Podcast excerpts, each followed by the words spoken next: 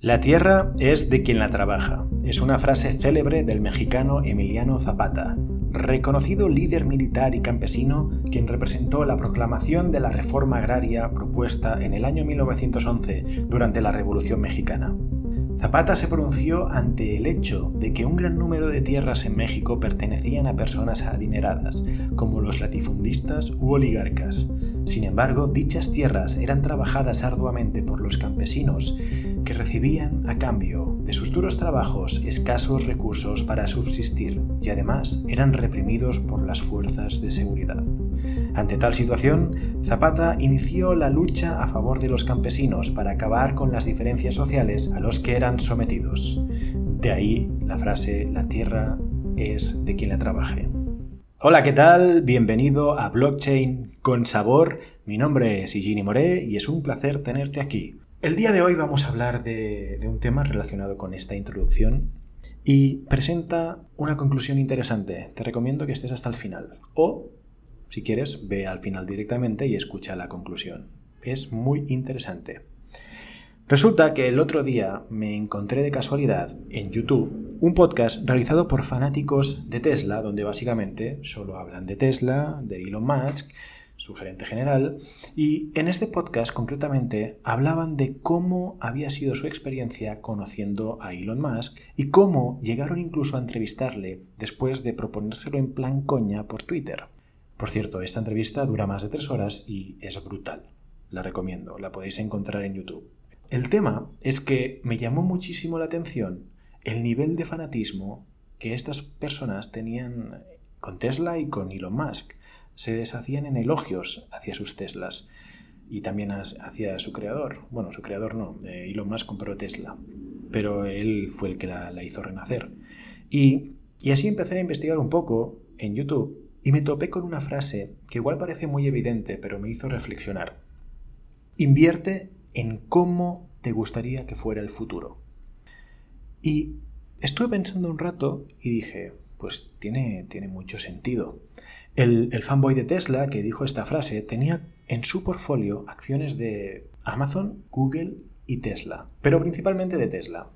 Y lanzaba varias reflexiones, como si Jeff Bezos era tan tonto de tener toda su riqueza acumulada solo en acciones de Tesla, o, perdón, de Tesla, de, de Amazon, o si Elon Musk también era tan tonto de tener toda su riqueza acumulada en acciones de SpaceX y de Tesla. SpaceX es la otra compañía que tiene. Decía que si quieres mantener tu riqueza, diversifica. Pero si quieres generar riqueza, no lo hagas. Lo que va en contra de uno de los principios básicos que siempre nos comentan sobre inversión, que es no pongas todos los huevos en el mismo, en el mismo nido.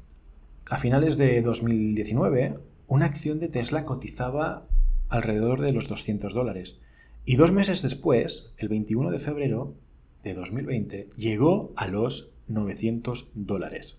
Parecía una, cripto, ¿eh? El tío empezó a argumentar por qué tenía prácticamente todo su portfolio en, en Tesla. Y si lo que dijo es cierto, tiene muchísimo sentido. Los mejores ingenieros del mundo trabajan en Tesla, o quieren hacerlo. En una encuesta realizada a estudiantes de las mejores universidades de ingeniería, salió que SpaceX y Tesla ambas empresas de Elon Musk, eran el primer y segundo sitio donde querían trabajar estos ingenieros. En tercer lugar, Google y en cuarto lugar, Boeing. Y esto es puro talento. Talento que hace que las baterías de Tesla sean tremendamente más eficientes y duraderas que cualquiera de las del mercado. Y bueno, pues toda la tecnología que estos ingenieros crean que hace que Tesla hoy en día sea bueno, prácticamente el, amo y señor del mercado de los coches eléctricos. Así que, con todo esto, me puse a pensar, y es que quizás no hace falta que piense tanto y que puedo hacer que otros piensen por mí. Siempre estoy pensando en ideas que pueden o podrían convertirse en negocios, pero para ello hay que hacer la realidad. Entonces, ¿por qué no simplemente invertir en proyectos donde gente más inteligente que tú esté trabajando en lo que tú te imaginas como un futuro ideal o al menos cómo te imaginas que puede ser ese futuro. Invertir en Tesla es tener a uno de los tíos más inteligentes del mundo trabajando para ti invertir en Bitcoin, Ethereum o en otras criptomonedas es tener ah, mentes brillantes trabajando para que tu activo o tu criptoactivo vaya creciendo de valor con el tiempo. Y tú sin hacer nada en casa, solo has invertido. Sí que es cierto que tiene un gran riesgo detrás. También es verdad que tienes que tener en cuenta a qué proyecto pues inviertes, ¿no? Hay que hacer un poco de do your own research, como se suele decir en este mundillo. Es arriesgado, ¿no? Entonces, por eso creo que invertir en el proyecto de alguien que tiene un historial de éxitos es un buen comienzo para empezar a plantearnos invertir en su proyecto.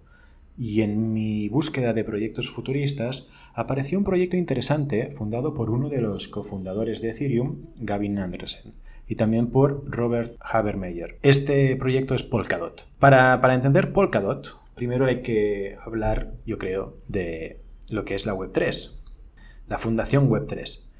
Y esto creo que puede generar un poco de confusión porque hace unos años que se hablaba ya de una web 3.0, pero que no es lo mismo que esta nueva web 3 de la que vamos a hablar hoy. Ambas han sido presentadas como la evolución de Internet, pero no son lo mismo. La web 2.0, como la conocemos hoy en día, es básicamente para o principalmente para acceder a información y nos permite comunicarnos con, pues con otras personas o con otras empresas. Y aquí hay un tema relacionado con la actividad económica. La web de hoy en día nos permite realizar actividades económicas directamente en, en la red. Si te paras a pensar, en el fondo lo que hace la web es permitirnos comunicar con los demás. Y luego, por detrás, el banco realiza la transacción que tú le has pedido que haga o por ejemplo, si estás comprando algo en Amazon, tú compras, te comunicas con el vendedor a través de Amazon, le dices a tu banco que haga la transferencia, el vendedor la recibe por detrás y te envía el, pedido que acabas de comprar.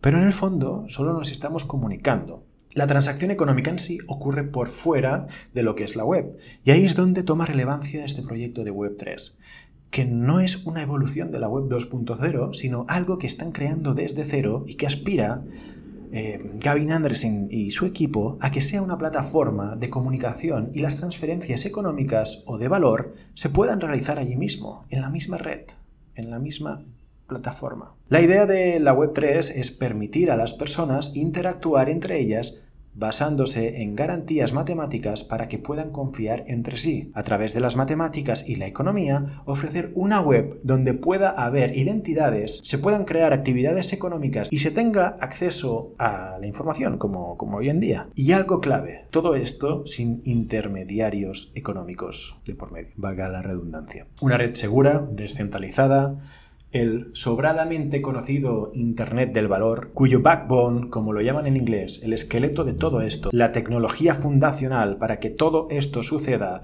es la tecnología blockchain. Una contabilidad global donde todas las transacciones económicas de la red actualizándose a tiempo real en las capas superiores y acabando la consolidación en las capas fundacionales. Este concepto, que en su día me hizo explotar la cabeza, cuando conocí la tecnología blockchain, que más o menos se me hace fácil de imaginar en la cabeza, o al menos mm, me orienta un poco, pero que a veces es tan difícil de explicar, o de crear esa chispa en las otras personas que recién están empezando a conocer esta tecnología, de lo que se puede llegar a hacer con blockchain. Blockchain de verdad, no blockchain. Ya me entendéis. En fin, todo esto me parece apasionante.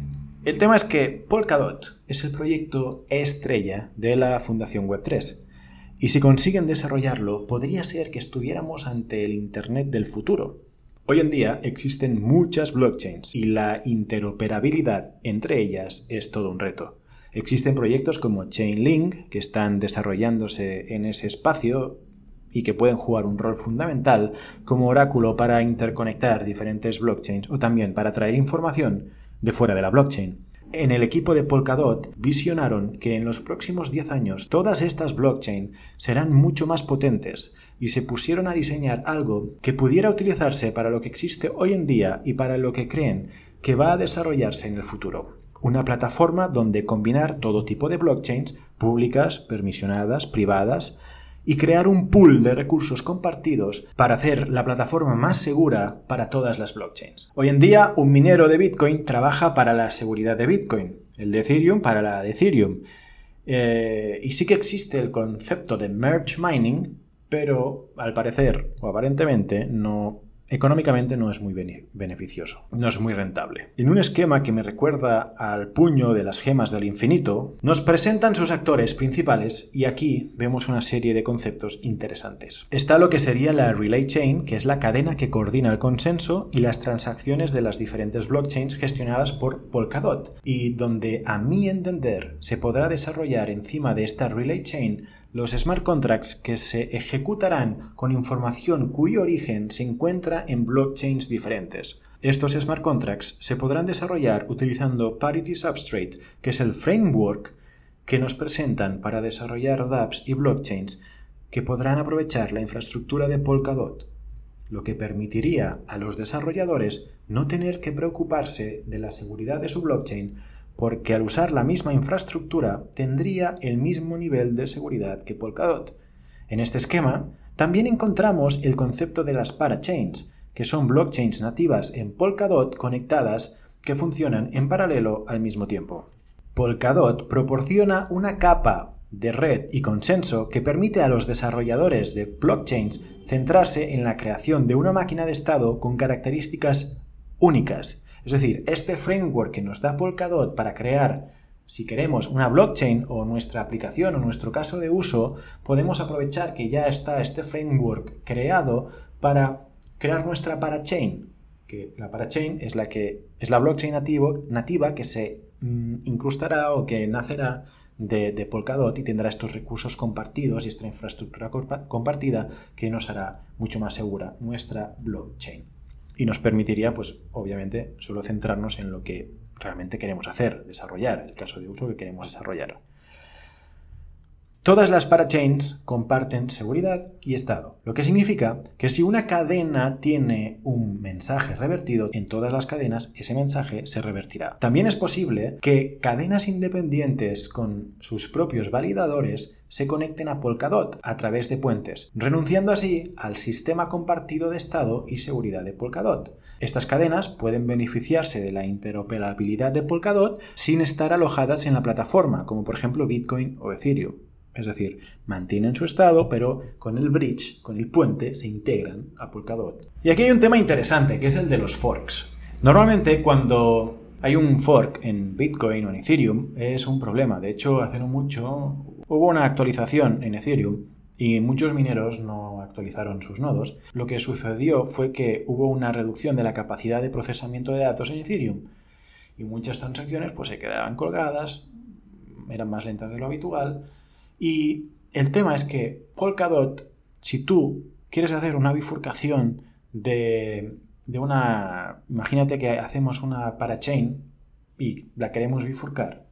Esa bifurcación o esa nueva actualización, como yo lo veo, no estoy 100% seguro de esto, es mi interpretación de lo que he leído, será una nueva parachain dentro del mismo sistema y como los recursos son compartidos, los mineros al final acabarán aportando recursos a la misma red al mismo ecosistema. En cambio, en Bitcoin, si hay una bifurcación, pues los mineros que apoyen a esa bifurcación quitan sus recursos de la blockchain principal y lo destinan a la nueva blockchain que apoyan.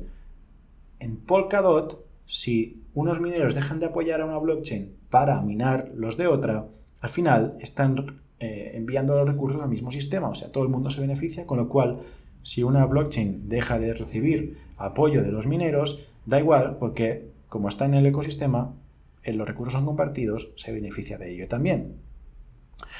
Y bueno, este concepto de las, de las parachain puede parecer similar quizás al de las sidechains o al de las monedas coloreadas, pero hay que recordar que Polkadot va más allá de la unión de blockchains y que se mete de lleno en temas de identidad y de seguridad compartida. A nivel de participantes nos encontramos con cuatro, los validators, que son los que comprueban las transacciones de la blockchain gestionadas por Polkadot, los nominators, que son los que seleccionan a validadores de confianza y tendrían una pérdida económica en caso de un mal comportamiento de los validadores. Luego tenemos los collators, que eh, existen en las blockchains periféricas, en las parachains, y hacen lo que hoy en día hacen los mineros tradicionalmente, que van cogiendo transacciones y las ponen en bloques. Pero con la diferencia de que son los validadores los que terminarán de, sellar el, bloque. Es decir, en la Relay Chain hay estos validadores que van recibiendo los bloques y actuando en un protocolo de consenso Proof of Authority son los que van validando qué bloques son válidos o no. Estos bloques los reciben de los collators, que van recolectando transacciones dentro de las parachains. Y luego tenemos los fisherman, que estos lo que hacen es detectar comportamientos maliciosos y avisan a los validators cuando hay algún comportamiento inadecuado y son recompensados por ello. Leyendo directamente de sus preguntas y respuestas frecuentes, nos encontramos que el desarrollo de Polkadot requerirá una importante financiación de capital, experiencia y el tiempo y esfuerzo de la Fundación Web3. Polkadot puede requerir una financiación o tiempo de desarrollo significativamente mayor de lo que la Fundación Web3 prevé actualmente, lo que puede resultar en la suspensión o cancelación del desarrollo de Polkadot. Y algo también a considerar es el modelo de inflación. Y aquí es donde cuando lo he leído, digo, no me lo puedo creer. O sea, sí que no lo puedo creer, pero es donde mi cabeza ha empezado a imaginar teorías conspiratorias o cosas que dices, wow, ¿cómo molaría que fuera verdad? Y dice así, el modelo de inflación causará una dilución importante en el porcentaje de tenencias de los DOTs para los participantes pasivos. Los DOTs son los tokens de Polkadot. Y vuelvo a repetir, el modelo de inflación causará una dilución importante en el porcentaje de tenencias de los DOTs para los participantes pasivos. Participantes pasivos. ¿Esto qué significa?